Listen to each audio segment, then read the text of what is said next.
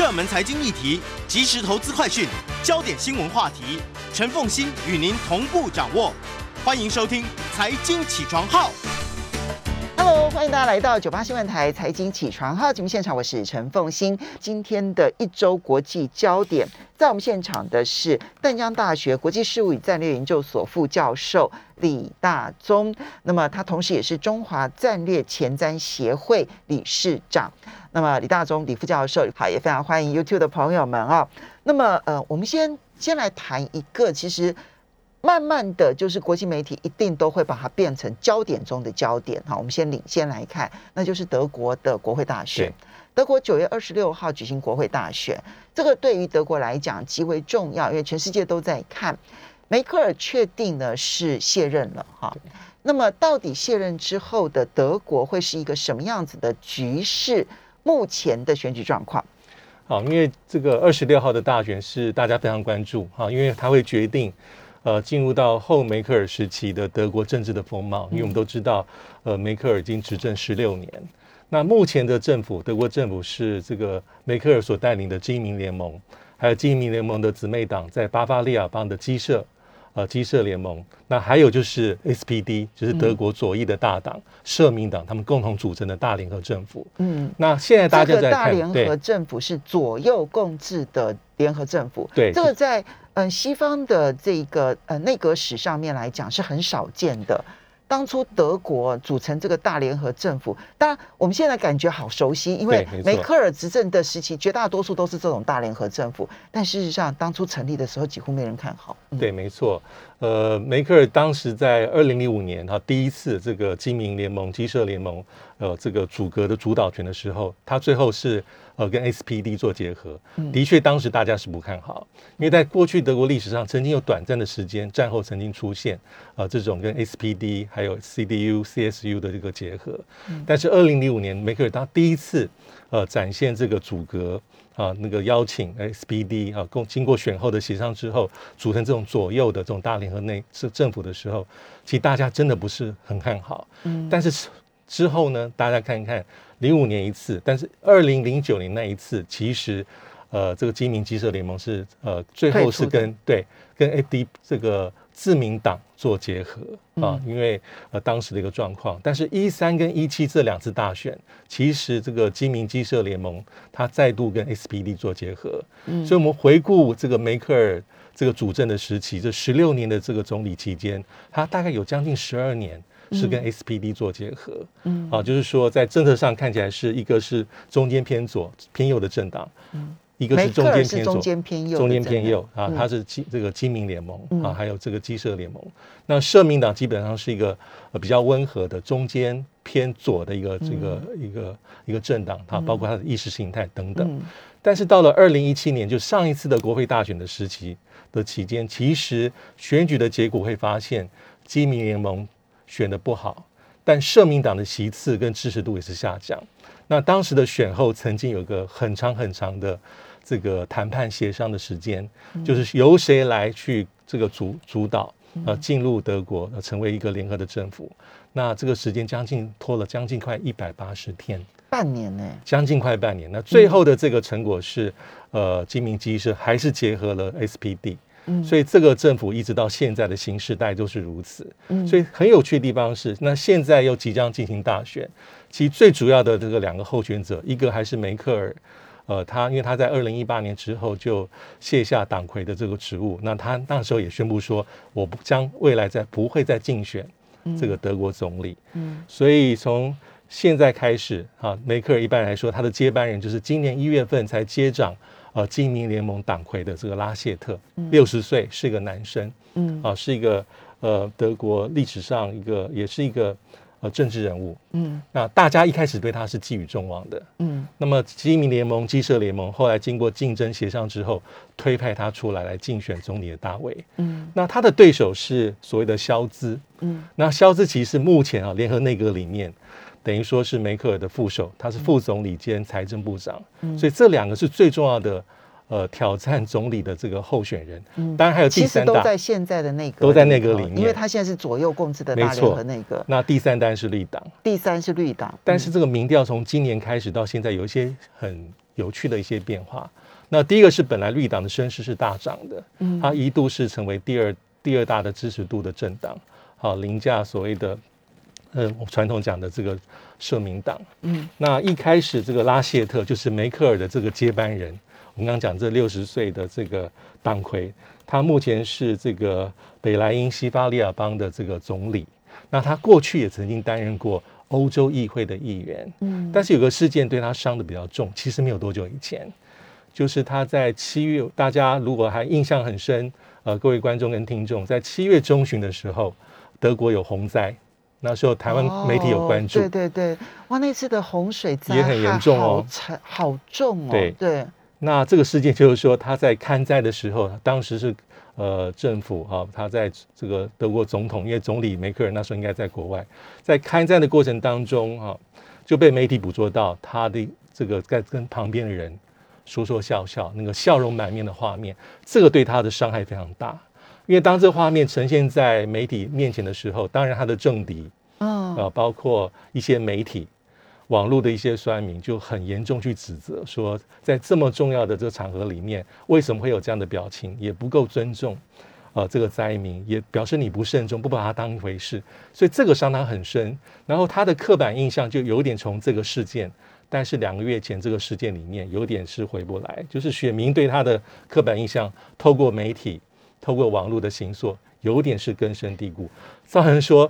什么事情他都被小地方都被扩大检视检视哦，动辄其咎，所以他的民意支持度是往下滑。嗯。那第一个是他的个人的支持度嗯。有被这个他的这个对手嗯。社民党的肖兹后来居上，嗯。还有整个基民联盟的这个政党支持度，其实在过去是领先 SPD 的。嗯。啊，也是被后来超前，但两个政党主要的支持度在只有两成多一点点而已。嗯。所以这个是伤害了这个拉谢特，就是我们刚刚讲梅克尔接班人非常非常深的地方。好，这个呢，我们如果看到说在九月初，就差不多九月四号的时候呢，那么呃，欧洲的德国的这个《周日画报》他们所做的最新民调，嗯刚刚这个呃李这个这个理事长呢特别提到的，确实。现在主要反对党，就如果说从梅克尔的角度来看的话，主要反对党的社民党的肖资，他的支持度是百分之二十五，哈，第一名。对，第二名呢，就拉谢特，其实就刚刚这个李老师提到的，这个显然这个洪灾堪灾哦，不但没有替他加分，相反的大大的挫伤他的威信以及喜好度。所以呢，拉谢特的基民党与基社联盟呢，它的支持度降到只有百分之二十，排名第二，对啊，低于社民党的百分之二十五。那呃，绿党支持度是百分之十六，然后呢，这个自由民主党它是以这个重商哈，就重商业的，大家算是相对比较偏右的哈。这个自由民主党呢，它是百分之十三，哈，那落后绿党其实也不多，只有差三个百分点而已。那么另外呢，大家熟悉的那个极右派的那个另类选择党是百分之十二，它还有一个左派党是百分之七。是，好，这大概就是几个主要的政党。对对哎，几个主要的政党加起来就有六个，然后从百分之七到百分之二十五。哦，所以我觉得那个嗯，所有的政治人物哦，全世界政治人物都应该要来台湾 实？习一下，因为他们呢，因为台湾呢、从很早的时候，对于什么看灾啦，应该要做什么样子的政治人物的表情管理啦，还有包括了你每一个动作啊，那你在进入水里头，你的脚会不会有犹豫呀、哦，我们其实都是很挑剔的啊，所以呢，那么他们如果来台湾，知道这件事情会放大，然后被看待的话，那么他们就会知道现在的网络社会都是如此。啊。我觉得我现在看起来，任何国家都跟台湾一样，要就是挑剔，而且 酸民很多，呃，所以那个表性管理很重要。那如果社民党真的是，如果按照这样子的支持度，一直到九月二十六号大选都是如此的话，那会产生什么样的结果？嗯，当然，这个因为距离选举还一点点的时间，当然还是有些变数。那我觉得主要是看目前社民党这位肖兹，因为他肖兹所打的这个竞选的策略也非常的有趣，就是呃，有媒体认为说他想要去做一个衔接，他虽然是社民党的候选人，但他想要承接的形象是，居然是梅克尔。嗯，啊，他想要塑造出德国选民的一个信赖感，就像是梅克尔一样，可能不是那么的这么的光鲜亮丽或是明星级，但是他有给老百姓信任、觉得安全感，一个冷静、很务实这个特质。那刚好肖兹他有一些他的特色，人家说是，呃，肖兹机器人，就他话不多，但是是一丝不苟，但讲话可能非常精确。那你也很难说在他身上挑到。很明确的一些错误啦，啊，或是语病啦，或是不该有出现的一些状况等等。所以目前来说，当然有些媒体会这样认为说，两位主要政党联盟的候选人可能都是男性，嗯，都有，但都六十多岁啊，都是比较传统，并没有太多个人的特色。但是一个是基民联盟的这个候选者，啊，叫承袭梅克尔的政策；另外一个是 SPD 刚讲的肖兹，他要做的其实也是。要去让老百姓认为说，哎，他他的风格跟梅克尔是像的，好有趣哦，这是非常有趣的地方。就两个竞争对手想模仿的都是现任的总理梅克尔，但是梅克尔是无法取代的。重点就是因为梅克尔是十六年的总理，好，他他在历史上德国的定位其实非常的特别，他他的这个执政的时期的期间的长度已经可以比拟他在政治上的导师。好，就是我们知道，在德国历史上有非常有名的一位总理，好，一九八二年做到一九九八，科尔。OK，科尔是德国带领德国迈向德国再统一的总这个总理。嗯，好，但是他后期有一些他的一些，对，啊，一些一些一些可惜晚节对，可惜。嗯，但是他也是梅克尔的政治导师。嗯，因为梅克尔在两德统一之后，因为梅克尔很特别，他是东德出身的。对他，他是三三个多月的时候，因为爸爸是牧师，才举家迁移到当时的东德。OK。那后来他取得莱比锡大学的这个化学的这个学位。嗯。那德国统一之后，他就在政坛上升得非常的快。嗯。他在科尔内阁里面当过呃妇女这个青年部的部长、环境部的部长。那我们知道，在一九九八年的大选，其实金明机车联盟是惨败的。所以从一九九八到零五年，那时候是 SPD 社民党执政。嗯，那梅克尔在当时在两千年挑战这个金明联盟党魁的职务，然后他的党魁的任期到一直到二零一八，嗯，啊，宣布说他不做。所以这个金明党的这十八年都是他做的。呃，党魁大概有将近十八，那总理做了十六。嗯，那这十六年的这个长度已经是相当于他的政治导师科尔。甚至是可以超过，呃，德国在都是 CDU 他的前辈，德国呃这个西德当时德意志联邦共和国第一任总理艾德诺也是非常有名名垂青史的总理，十四年。因为艾德诺其实就是解除了跟法国之间的敌对，然后建立了跟法国之间的梅冈联盟。对，从梅冈联盟开始逐渐的扩大，成为今天的欧盟。是，那艾德诺但是也是带迈向这个。这个德国战后经济复苏，西德，那还有一个就是凝结跟美国的关系，嗯，当时是个很明确的西进政策，嗯，所以梅克尔是在 CDU 经民联盟历史上，我觉得是一个很难，现在有很难有人去超越他，嗯，那他的这个独特的政治风格，还有他的一些政策的一个定位，也很难做超越。好，所以当你看到说拉谢特跟肖兹，拉谢特当然要模仿梅克尔哈，因为他是他接班人。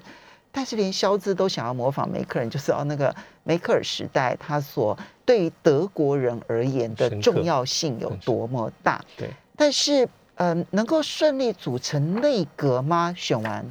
因为我们目前看起来支持度有点分散，对不对？好，有一度其实绿党的支持度还超越了社民党，没错。那绿党的时候，那绿党的支持度又为什么会往下降了呢？跟绿党的这个共同的领导人很年轻，四十多岁，他也是深陷到一些。绯闻啦，嗯，啊，比如说现金啦、税务等等，所以他支持度目前来说都是下滑的。但在今年年初的时候，他声望其实都在高点。所以就是领导人一个丑闻，其实会打垮一个党，哎，呃，会有连带的影响。那其实这几个党啊，都有它的这些危机跟风险。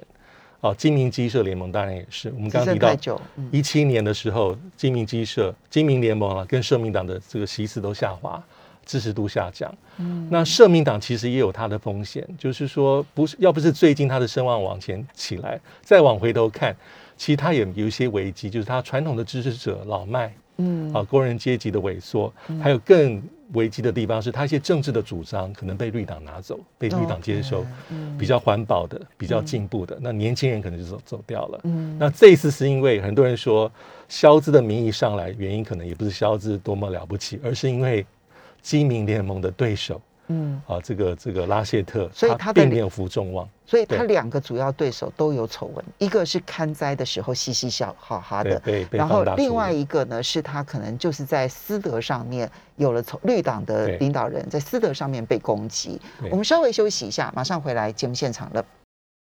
大家回到九八新闻台财经起床号节目现场，我是陈凤欣。在我们现场的是这个淡江大学国际事务与战略研究所副教授李大中李副教授，他同时也是中华战略前瞻协会理事长。也非常欢迎 YouTube 的朋友们一起来收看直播。好，一周国际焦点刚刚提到的是梅克尔。那么我们最后其实要简单的结论一下，就是九月二十六号选完了之后。嗯，德国政府的面貌就会清楚了吗？应该没有办法那么快，因为目前比较多的民意是希望说由社民党来出面来主导整个内阁的组成，但是最可能跟社民党结盟的，比如说像绿绿党啊，可能在意识形态上、在政策光谱上比较接近，但是光靠这两个政党，可能未必能够取得这个席次的过半。嗯，所以选后的合纵连横，可能还要等一阵子才会。鹿死谁手才会知道那个新内阁的组成，但重点是后梅克尔时期已经来临。嗯，那德国政治的风貌，包括它的政策的走向，大家就会很很关注。所以你有没有注意到，要这个呃，美国呢从阿富汗撤军啊，所造成的冲击，当然各国影响都非常的大。那过去我们欧洲呢，我们都会在听说，那梅克尔会说什么？嗯，但最近。大家大概只听得到马克宏说话，很少听到德国的发声了。其实跟他即将要政党轮替有很大的，要即将要国会改选有很大的关系。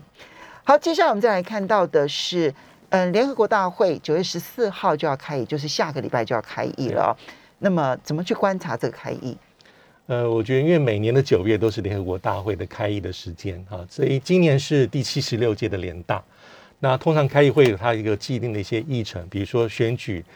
呃，联大的主席，那副主席非常非常多个，呃，各委员会的主席啦，还有像是呃一个认证委员会的一个委员。那之后它有很多很多的议程。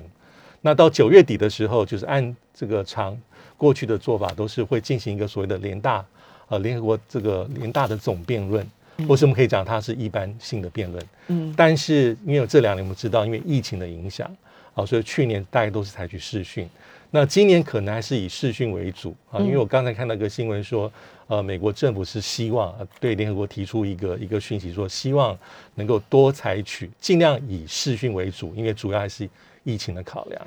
我觉得不不只是美国怕大家去美国，我觉得我觉得很多国家也很怕去美国。欧盟不是最近才建议欧盟各国对于美国的旅客。非商业性的这一些一般的这种旅游，尽量予以拒绝吗？是，对你就可以看得出来，因为它的疫情太严重。对，嗯。然后，因为联合国的总部是在纽约，啊，所以美国是一个这个这个这个地主国，嗯，啊，所以美国当然有一些它的建议上的权利，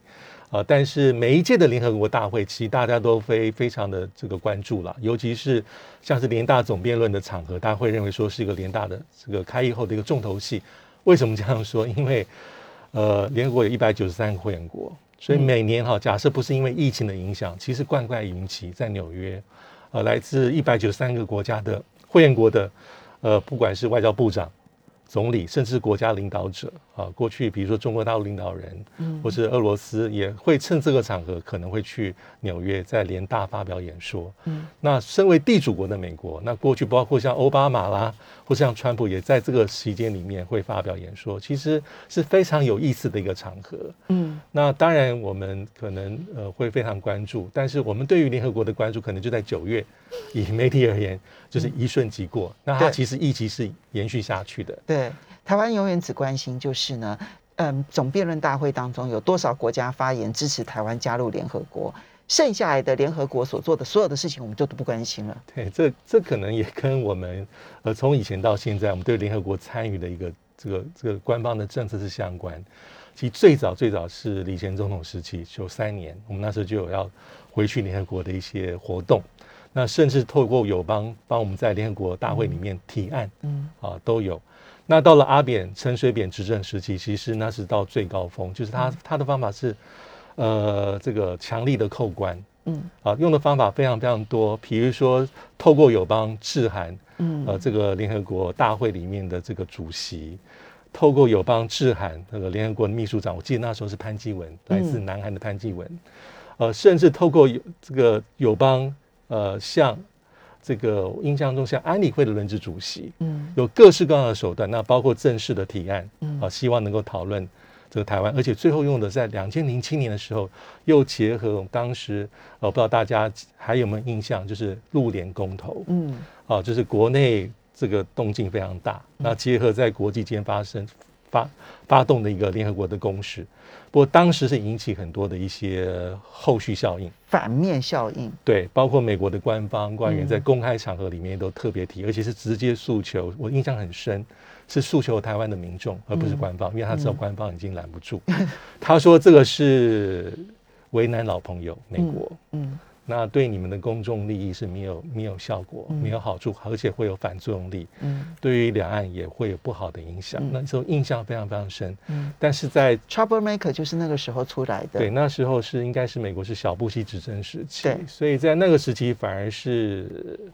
对台湾可能是有些伤害。嗯。那这是当时的一个策略，就正面强攻联合国，而且适用台湾。嗯。那到了马马总统时期，方法比较改变，就是在第一年执政还是有提案，嗯。呃，委托友邦提案，就是我们把重点锁住了联合国系统里面的十五个专门机构。，OK，所以重点不是直接加入联合对国，而是是从周边那觉得是呃比较不是那么政治性的对。机构开始参加起，我觉得一般会认为说这是比较务实的方法，而且最后是取得了成效跟突破。因为专门机构在联合国体系里面很很特别，嗯。它是比较功能性的，大概有十五个。嗯。那很多都是跟联合国保持密切的关系，那部分是透过大会的决议而设立，嗯。啊，包括像 ICAO 啦，我们台湾最熟悉的 WHO 啦，嗯。什么小时候历史课本学到的万国邮政联盟啦，国际劳工劳动组织，那有一些其实在联合国的前身，嗯。国际联盟时期就设立，嗯。但这些专门机构照理说是政治的意味比较低一些些，嗯。但是你要成为它的会员国，基本很难，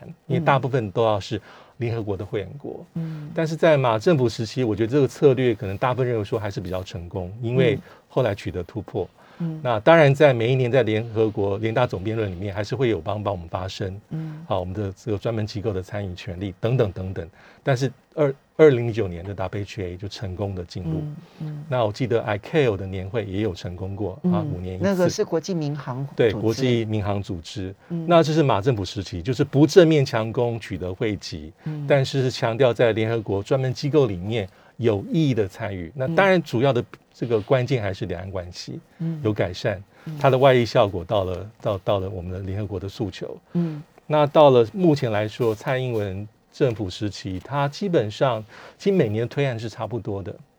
我们看到一些这个我们的一些诉求哈，大概有几点都很类似。嗯呃，但是会我会有一个感觉，就是说观察，比如说呃，目前的指标大家都看两个，一个是因为我们现在邦交国只剩十五个，那通常这个教廷不会对这个事务会对会有实物实际的摄入他。好像不是联合国的会员国，哎对，我记得他不愿意参加世俗的国际组织，我印象中他不是，是对不对哈？那我们有十四个邦交国哈，嗯这个扣掉教廷，那在联合国里面通常就两个，一个就是说我们会去计算，啊，就是这些邦交国去分别或是各集体致函联合国的秘书长，现在是古特雷斯，这是第一个。第二个就是看在联大总辩论，就我们刚刚讲这灌溉云集的场合里面，在我们的友邦的发言里面有没有特别提到去支持中华民国、支持台湾的参与？嗯所以这是一个比较被大家所衡量的两个重要的指标。嗯那以去年而言，我印象中，呃，我们官方会说，呃，在致函里面，致函呢发信给联合国秘书长，大概有嗯十四个友邦都做到，不管是个别或是集体，嗯那就会说啊，这是个很棒的表现，甚至是一个全雷打。那去年我记得在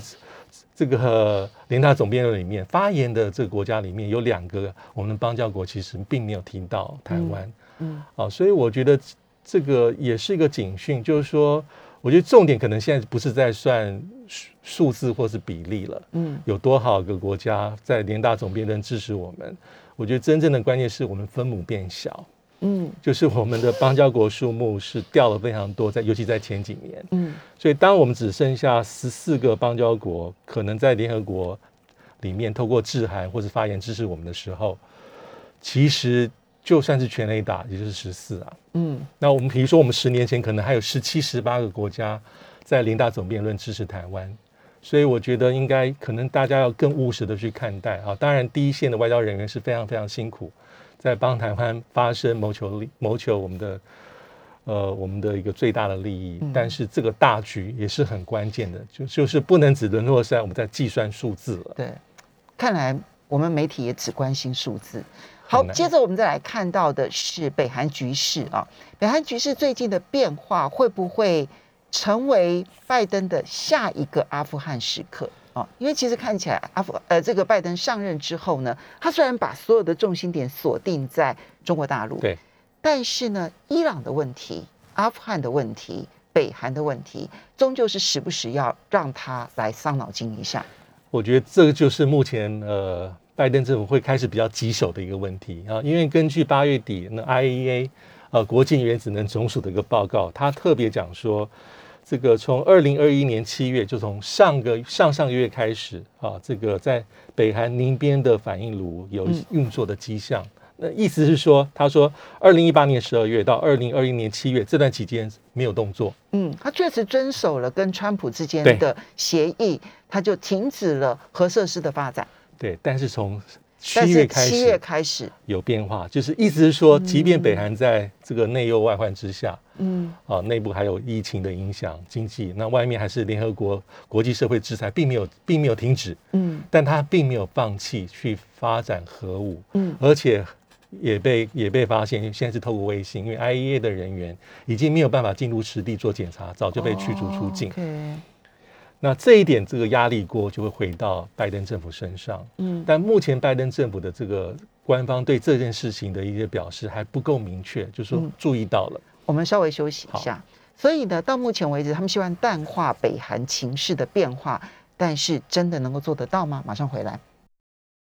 大家回是回到九八新闻台财经起床号节目现场，我是陈凤欣，在我们现场的是淡江大学国际术语战略研究所副教授李大中，那么他同时也是中华战略前瞻协会的理事长。那也非常欢迎 YouTube 的朋友们一起来收看直播。好，所以看起来拜登想要淡化北韩的局势，但是嗯、整个局势能够容许他继续的淡化吗？因为如果说呃，IEA 就是国际能源呃国际原子能总署，对它会发现到这个北韩的核设施开始出现了这一些变化，对有动静。那么这就代表的是金正恩打算要有大动作，他一定会用大动作逼到全世界都注意，然后要拜登来来跟他谈判。那现在的情况会，拜登能够继续冷处理下去吗？对，因为目前根据这个呃印太司令部还有美国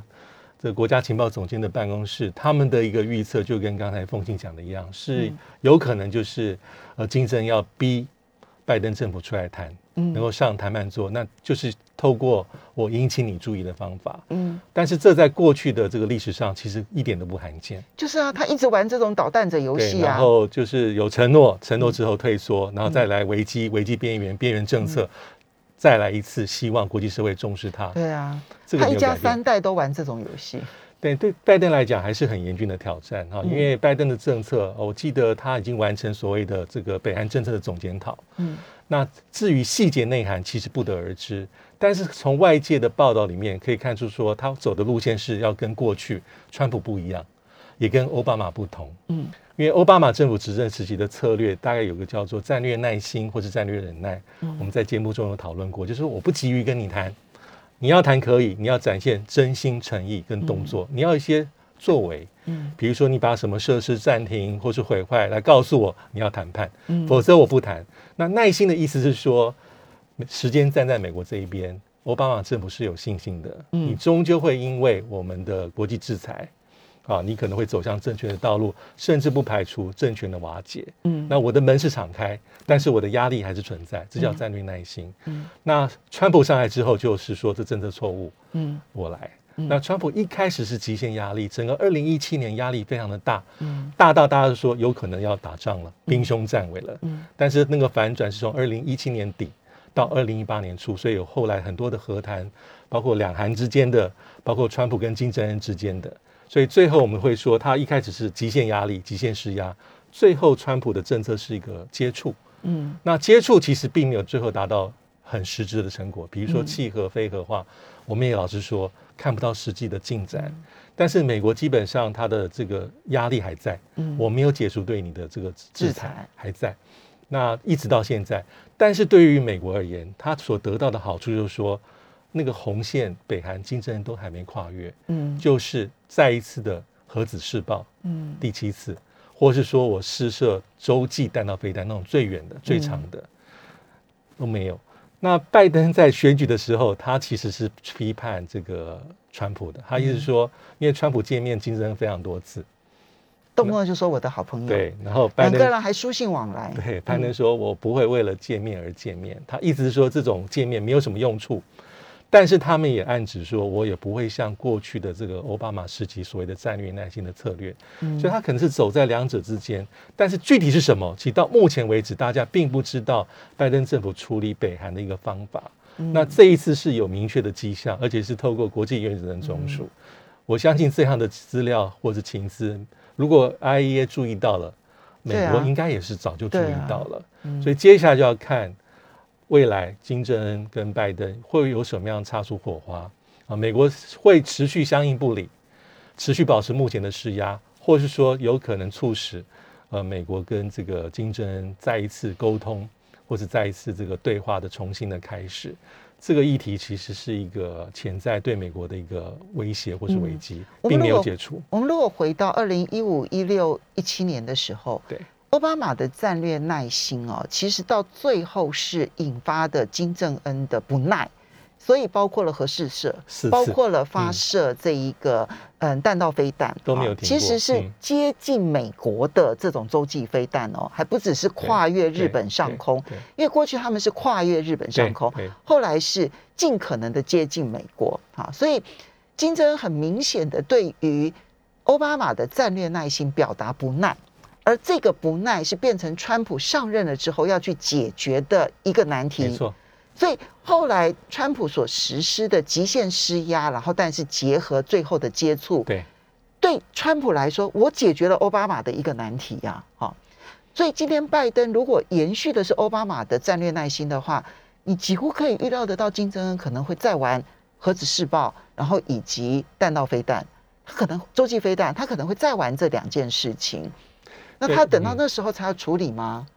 对，所以对拜登而言，这是一个很重大的挑战，因为嗯。目前来说，这就是基本上是一个心照不宣的默契。啊，就是说这是美国所设定的和这个这个红线，嗯。如果没有逾越这两条红线啊，你要进行短短程的弹道飞弹试射，或是其他的，大概都能够隐忍啊，但是没有维持到区域的稳定。好，我们用白话文就说，你试射的飞弹如果只有飞越日本领空没关系，你不要到我美国附近来，这样。对，但是呃，一般来说，大家会估计北韩是有这种实力，至少是到比如说到夏威夷，甚至是勾得到美国的西岸，这种对美国的威胁还是存在的。所以下面这一步就是球丢到了拜登政府的身上，嗯你要如何去因应北韩的政策、嗯北韩的策略对你的挑衅？啊，这样会让你去上谈判桌吗？还是说，如果你认为这样，因为这样的上谈判桌就是中了对方的计，或是被一般的民众或是国际认为说你示弱，因为如此你就被迫要上谈判桌。嗯那目前美国的法宝基本上还是我觉得还是在经济的制裁、贸易的制裁非常多年，但是他经济制裁到现在看起来是没有用的，很难发挥实际的效用。错，他不可能出兵，因为他已经说他不会去重建别人的国家了啊对。然后呢，他又不愿意上谈判桌啊。然后呢，经济制裁其实已经发挥，已经是它已经是全面性的，对所有的账户全部通通冻结的嗯情况之下，就只有拖到今天这个样子对。所以他有点是这个不战不和不谈，就不太清楚这个后续。就是保持对他的施压，但是目前来说就很难判断啊。假设北韩有任何的动作，比如说往中间走，或是比较一个妥协，你也很难说这是不是因为经济制裁或贸易制裁。嗯对金正而言，这是我的政策的导向决定，所以未必是经济制裁或贸易制裁，所造成的压力。对，所以目前大家会看说，我老实说，其实美国的政策上的工具是非常有限的。嗯就像刚才凤婷讲的，军事应该不会是选项，因为在二零一七年回顾就四年前而已，对，当时呃川普执政第一年最严重的很严重，而且美国的军方会释放讯息，呃，报上很多的探讨是嗯。要做，比如说斩首行动的可能性。但是美国知道，嗯。假设发动攻击，即便是有限的，或是斩首，或是这个简单的打击，后果难料。会不会再一次引发朝鲜半岛全面性的冲突？嗯。假设爆发冲突，受害者是谁？美国、韩国、日本日本都有可能被卷入这个冲突当中，所以必须得非常审慎。所以这一点，美国的这个弱点，嗯。其实北韩也是看得很清楚。好，我们最后一分多钟的时间，这个呃，美国的气候气候变迁特使凯瑞呢，到了天津哈，然后呢，他这个既对谈的对象有韩正、杨洁篪王毅哈，他达成任务了吗？呃，根据媒体有限的讯息的释放，可能并没有达成任务。对，我觉得他无功而返呢。对，但是唯一能讲的是我持续保持接触，因为四月份有，那四月份又有这个全球的风化对话，嗯那这一次又再度去，那主要是因为美国跟中国大陆的设定不同，嗯因为美国就说我就气候变迁论气候变迁，但很显然北京的态度是你其他的议题要一并处理，中美关系的大局。所以美国当初设定的跟中国大陆之间的关系叫做对抗、竞争、合作三不同行。对，中国大陆要告诉美国的是，no，没有又对抗又竞争又合作的，要就全面竞争，要就全面合作，没有又对抗又竞争又合作的。对我觉得这个设定的不同，在未来会很长一段时间影响中美之间的可。能短期之内不会有改变。嗯，好，我们要非常谢谢李大中李教授带来的这个一种。